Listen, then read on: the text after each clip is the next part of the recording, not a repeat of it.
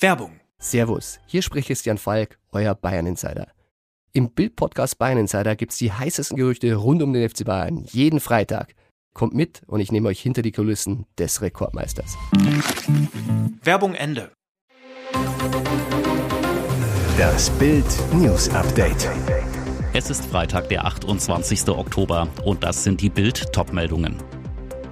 Musk übernimmt Twitter und feuert Führungsriege.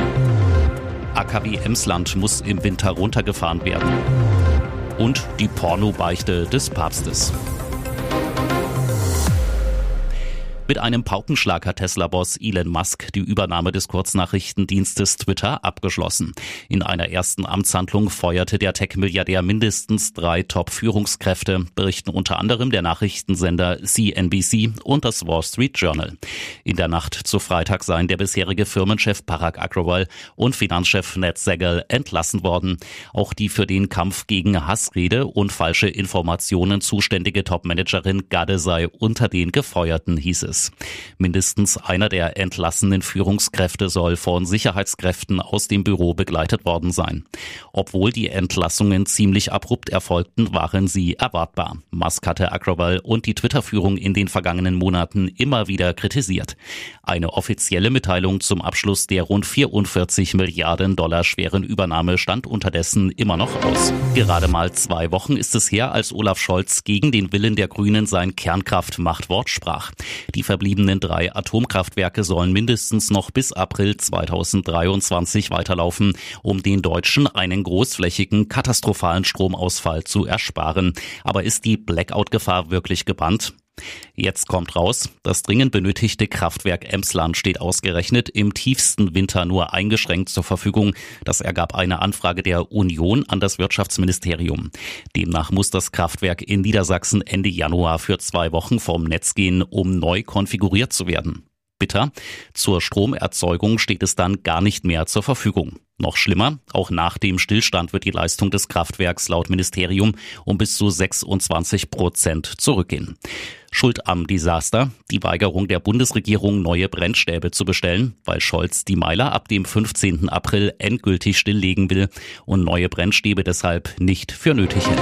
Die Klimakleber nerven mit ihren Irrsinnsaktionen in ganz Deutschland. Jüngst im Hamburger Hafen an der Kühlbrandbrücke, Donnerstag mit einer Lahmlegaktion in Berlin und immer muss die Polizei ran. Die muss die Protestierer nämlich regelmäßig vorsichtig vom Asphalt lösen und steht dann oft vor einem weiteren Problem. Bild erfuhr aus Sicherheitskreisen, immer mehr Chaoten verweigern ihre Identitätsfeststellung und das mit rabiaten Mitteln. Polizisten können keine Fingerabdrücke nehmen und feststellen, wen sie da überhaupt festgenommen haben. Und es dauert wochenlang, bis die Wunden verheilt sind. Solange dürfen die Beamten die Chaoten natürlich nicht festhalten, wegen Unverhältnismäßigkeit. Denn die mutmaßliche Straftat, in der Regel Nötigung, gilt eher als geringfügig. Also muss die Polizei die Straftäter wieder auf freien Fuß setzen, anderweitig versuchen, die Identität festzustellen. Das läuft in der Regel über Fotoabgleiche mit Dienststellen im ganzen Bundesgebiet. Ein unglaublich aufwendiges Verfahren. Es begann als harmlose Frage, die der Papst für eine Warnung und ein Geständnis nutzte. Dürfen Gläubige die Technologien der modernen Welt benutzen? Etwa ein Handy? Ihr müsst sie benutzen, ihr müsst sie nur dafür benutzen, als Hilfe, um zurechtzukommen, um zu kommunizieren. Das ist in Ordnung, antwortete Franziskus. Doch dann fügte der Heilige Vater etwas hinzu, was den jungen Priestern wohl die päpstliche Purpurröte ins Gesicht trieb. Es gibt eine andere Sache, die sie gut kennen, die digitale Pornografie. So tritt der Teufel ein, warnte der Argentinier weiter. Franziskus betonte, er spreche nicht nur von krimineller Pornografie, wie jener mit Missbrauch von Kindern, sondern auch von der einigermaßen normalen Pornografie. Im katholischen Katechismus, in dem es um die Grundfragen des christlichen Glaubens geht, heißt es, Tatsache ist, dass sowohl das kirchliche Lehramt als auch das sittliche Empfinden der Gläubigen niemals gezögert haben, die Masturbation als eine in sich schwere ordnungswidrige Handlung zu brandmarken. Das Dauerchaos um Ex-Vorstand Dr. Thomas Wüstefeld hat der HSV gerade hinter sich gelassen. Jetzt zerreibt sich der Club im nächsten Streit.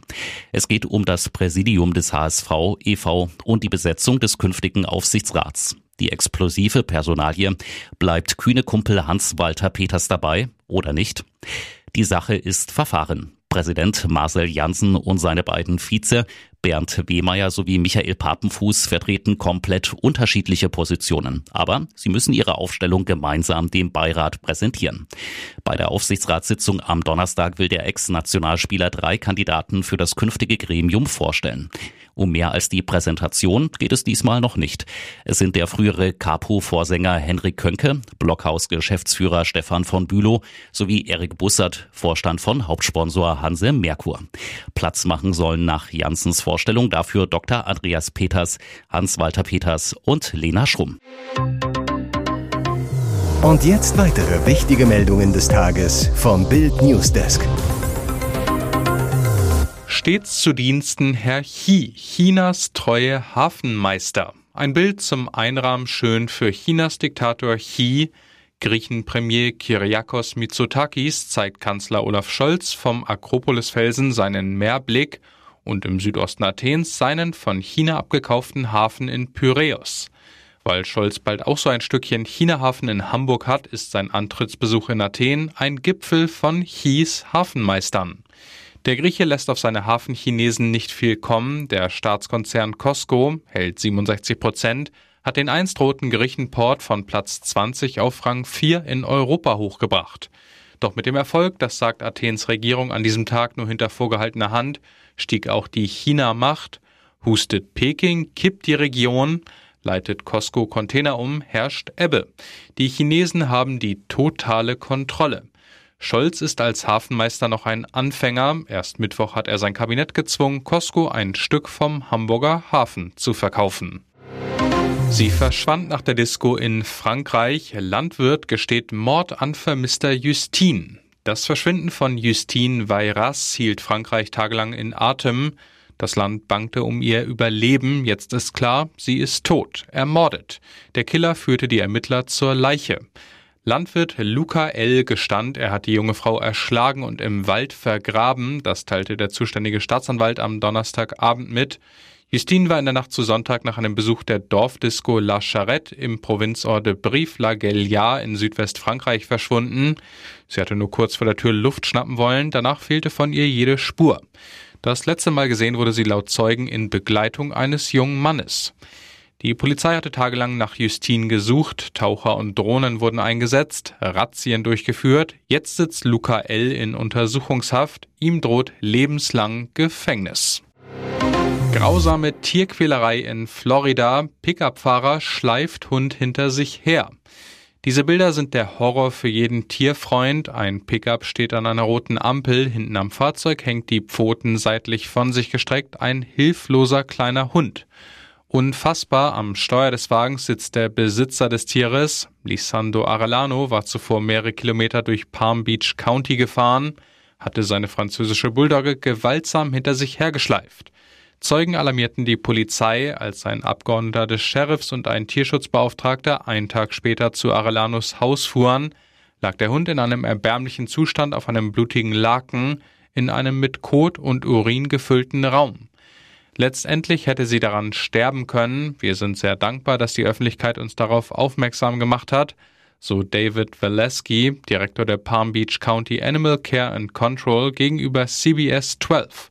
Inzwischen habe sich Blanco einigermaßen von dem schrecklichen Vorfall erholt. Die gute Nachricht, zu ihrem brutalen Besitzer muss Blanco nie wieder zurück. Der wurde wegen schwerer Tierquälerei inhaftiert, die Kaution auf 3000 Dollar festgesetzt.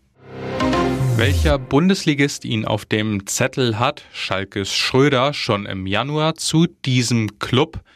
Brausemillionen statt Schalke-Schulden. Als neuer Sportgeschäftsführer darf Max Eberl ab Dezember den sportlichen Bereich bei RB Leipzig neu ordnen. Dafür will er sich personelle Unterstützung dazu holen. Eine Spur soll nach Bildinformationen zu Ruven Schröder führen. Der schmiss erst am Mittwoch aus privaten Gründen auf Schalke hin und könnte im neuen Jahr als Sportdirektor nach Leipzig gehen. Sein bis 2024 laufender Vertrag auf Schalke ruht aktuell. Es würde also Ablöse fällig werden. Eberl und Schröder kennen sich schon länger und gelten als gute Freunde. Zuletzt sagte Eberl in der Welt am Sonntag, zum Ende meiner Zeit in Gladbach fiel ja der Name von Ruven Schröder. 2019 war ein Wechsel von Ruven zu uns Thema. Ich habe mich damals dagegen ausgesprochen. Im Nachhinein war das ein Fehler, weil wir die Aufgaben auf zwei weitere Schultern hätten verteilen können.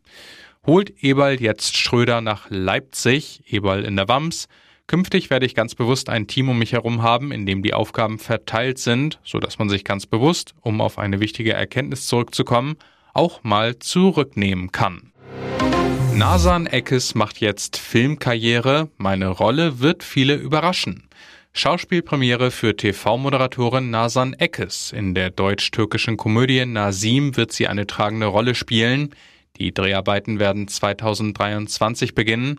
Eckes, ich war von der Geschichte über einen Nazi, der in das Land seiner Feinde soll, sofort begeistert. Ich denke, meine Rolle wird viele überraschen. Mehr verrät Nasan noch nicht. Erst im April hatte die RTL-Moderatorin verkündet, den Kölner Sender nach 23 Jahren verlassen zu wollen. Anfang Oktober wurde außerdem bekannt, dass sich Nasan Eckes und ihr Mann, Maler Julian Kohl, getrennt haben. Es scheint, als sei jetzt genau der richtige Zeitpunkt, um ganz neue und vor allem eigene Wege zu gehen. Weitere spannende Nachrichten, Interviews, Live-Schalten und Hintergründe hört ihr mit Bild TV Audio. Unser Fernsehsignal gibt es als Stream zum Hören über TuneIn und die TuneIn-App auf mehr als 200 Plattformen, Smart Speakern und vernetzten Geräten.